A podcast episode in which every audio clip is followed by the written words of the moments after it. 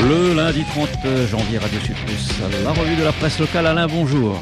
Eh oui, bonjour. Quelques articles économiques à la une du quotidien. Bon, c'est un peu barbant quelquefois, je sais, mais là, si je vous dis le mot euh, bah, Zamal, hein, ah, tout de suite, vous allez réagir. Eh ben oui, c'est comme ça.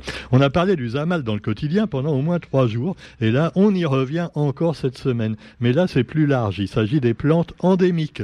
Et justement, il nous disait le quotidien, pas plus tard que samedi, que parmi les plantes endémiques de la Réunion qui pourraient rapporter de l'argent localement, eh bien, il y a notre Zamal pays. Eh oui, parce que pour l'instant, euh, ce qu'on nous vend, ce qui est autorisé maintenant hein, dans les bureaux de tabac, c'est euh, du Zamal euh, Goyave de France, on va dire. Alors cela dit, une jeune entreprise locale qui ambitionne de se développer à l'international se spécialise dans la fabrication d'huiles essentielles et d'émulsions à partir de la flore réunionnaise. Là, il ne s'agit pas seulement de, de, la chiche, hein, il s'agit d'autres plantes également, dont certaines qui sont tout à fait bonnes pour la santé, même médicinales. On a de l'or entre les mains, disent certains, euh, donc certaines associations et sociétés qui montent ce genre de petites entreprises qui risquent finalement de prendre de l'ampleur et finalement qui est utile à la société. Alors évidemment, vous avez aussi d'autres sociétés qui peuvent se monter, quelquefois plus ou moins utiles. Et euh, là, il y a l'Association pour le droit à l'initiative économique qui vous est présentée.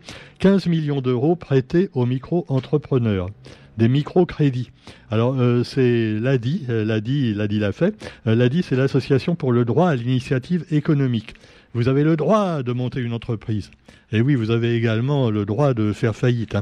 Alors moi, je me pose quand même une petite question, hein, parce que l'ADI prête des prête aux gens qui n'ont pas pu avoir de prêt avec la banque. Alors évidemment, les banques ne prêtent qu'aux riches, c'est bien connu, ou aux projets qui risquent de marcher euh, euh, quand il y a 90% de chances que ça marche. Hein. Sinon, le banquier, il est très très prudent en général. Et là, l'ADI vous prête. Eh oui, même si votre projet n'a pas été accepté par la banque, vous pouvez avoir jusqu'à 15 000 euros. Mais il faudra les rembourser après, hein, attention. Alors c'est un taux quand même de près de 10%. Euh, ouais. Bon, alors déjà, on se pose des questions, mais, mais, mais, attention, non, il y a des subventions d'État, euh, il y a des trucs qui sont prévus pour que finalement vous n'ayez pas à payer autant, euh, voilà, des primes. Alors bon, est-ce que tout ça doit être remboursé ou pas? Quoi qu'il en soit, bah, les projets peuvent être débloqués assez facilement. C'est cher mais efficace, dit l'un des bénéficiaires de cette mesure enfin bénéficiaire s'il ne fait pas faillite au bout d'un an ou deux. Hein. Alors comment faire marcher les entreprises réunionnaises? Eh bien justement, allez, il faut créer des entreprises, on vous le dit. Parce que moi je croyais qu'il fallait moins consommer.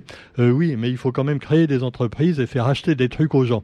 Alors, euh, bah, on comprend pas trop. Alors, il y a un monsieur qui peut m'éclairer, c'est Dominique Vienne. C'est le nouveau président du Césaire. Qu'est-ce que c'est que le Césaire? Je ne sais pas si on va l'aimer, Césaire. Oh, elle est facile celle-là. C'est le président du Césaire. Le Césaire, c'est le Conseil économique, social et environnemental régional de la Réunion. Voilà. Alors Dominique Vienne a été élu euh, par l'Assemblée des Césaires de France il est le premier ultramarin à la tête de cet organisme portant la voix de la société civile des territoires au niveau national. Dans un entretien au quotidien, il explique ce qu'il veut changer pour les départements d'outre-mer qu'il rebaptise France océanique. Ah tiens, c'est pas le ministre l'autre jour euh, qui avait dit j'ai envie de rebaptiser l'outre-mer France océanique. Euh, il a dit ça, mais en fait, c'est pas lui qui avait trouvé l'idée. C'était, c'était voilà, Monsieur Vienne hein, euh, du Césaire. Hein. Euh, le ministre après, il a repris ça pour lui. Et alors après, quand on lui a dit, le ministre veut changer le nom des dom tom. Ah non non non, c'est pas moi. Il avait fait son intéressant, ça n'a pas marché. Le ministre, enfin le sous-ministre. Hein. rappelons que le ministre des dom tom, enfin de la France océanique, je sais plus comment l'appeler, c'est pas donc comment il s'appelle déjà, j'ai déjà oublié. enfin, le vrai ministre, c'est comment celui qui aimait caresser les pieds là. Non, non on ne va pas faire de, problème et parler de choses qui fâchent. Alors nous avons également donc euh, bah, ouvrir la voie, éclairer la décision, participer à l'action publique. De belles pensées évidemment, mais est-ce qu'elles vont aboutir à quelque chose? C'est le président du Césaire de France, Dominique Vienne, qui vous explique tout ça sur une page dans le quotidien.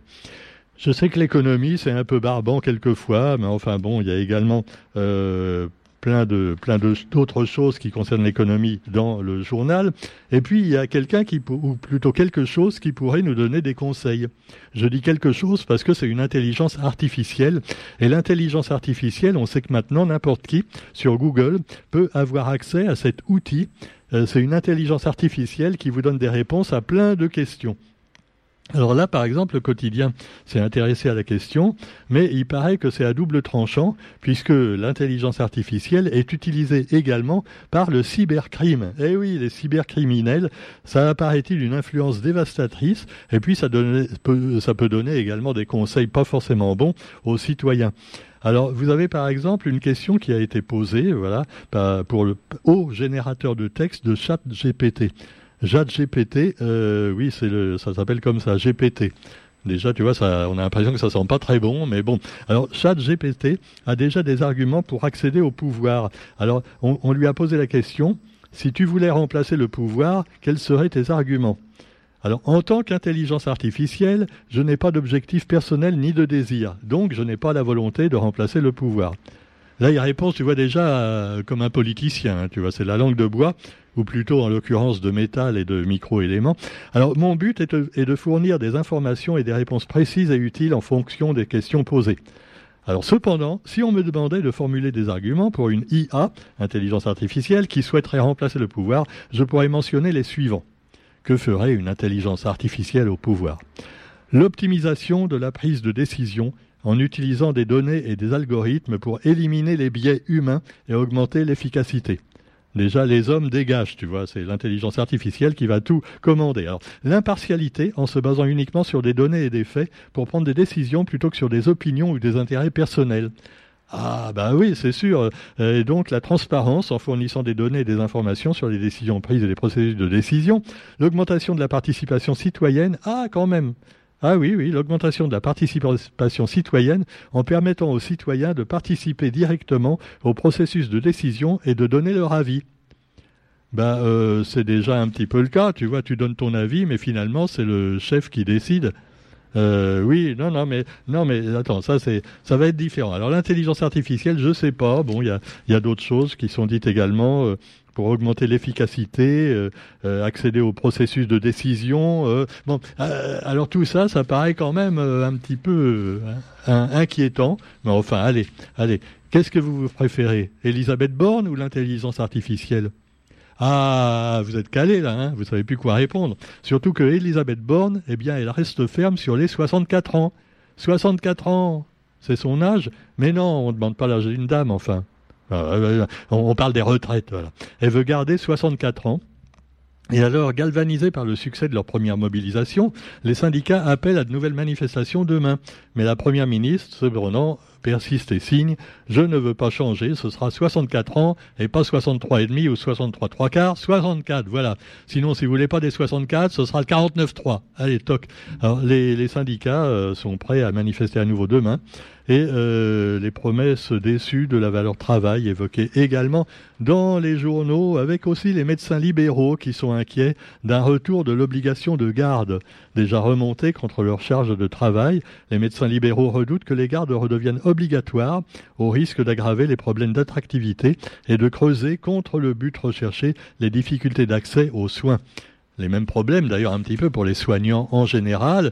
Hein. rappelons que les soignants euh, non vaccinés ne sont toujours pas réintégrés. C'est le seul pays, la France, où c'est pas le cas. Hein. C'est quand même assez hallucinant. Alors que maintenant le Covid, tout le monde s'en fout, même s'il est toujours là. Hein. Ah ouais, déconnez pas. Euh, vous l'avez peut-être.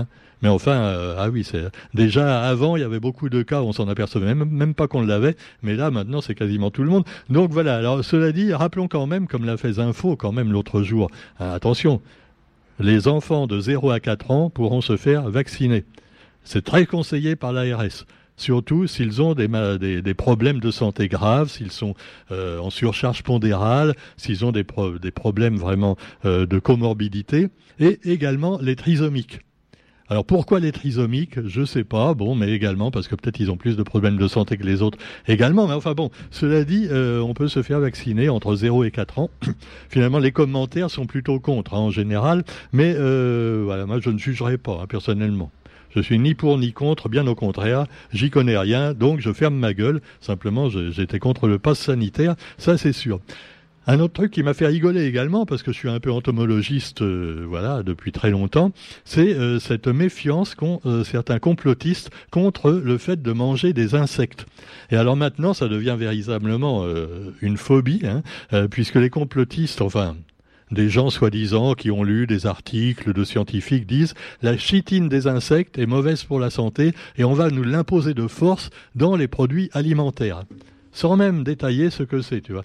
Alors ouais, euh, en même temps, euh, alors ils nous disent les mammifères ne mangent pas d'insectes. C'est bien la preuve que c'est pas bon pour nous. Les mammifères ne mangent pas d'insectes. Eh ben si, si.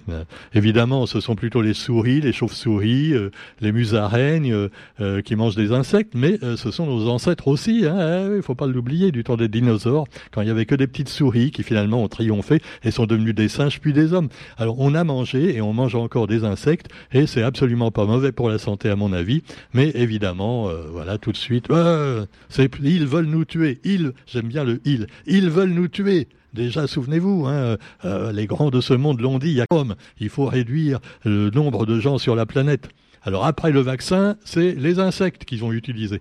Non, attendez, déconnez pas quand même les mecs, tu vois.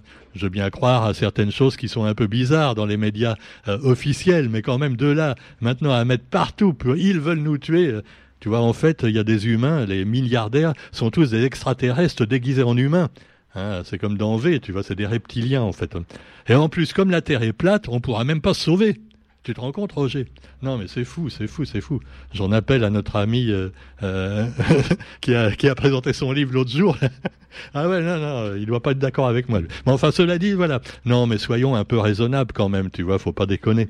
Et saluons quand même nos infirmières et soignants qui sont interdits de boulot simplement parce qu'ils sont pas vaccinés. Là, par contre, c'est totalement débile. Hein, mais enfin bon, voilà, voilà. C'est faut-il mettre l'intelligence artificielle à la place de l'intelligence d'Emmanuel Macron?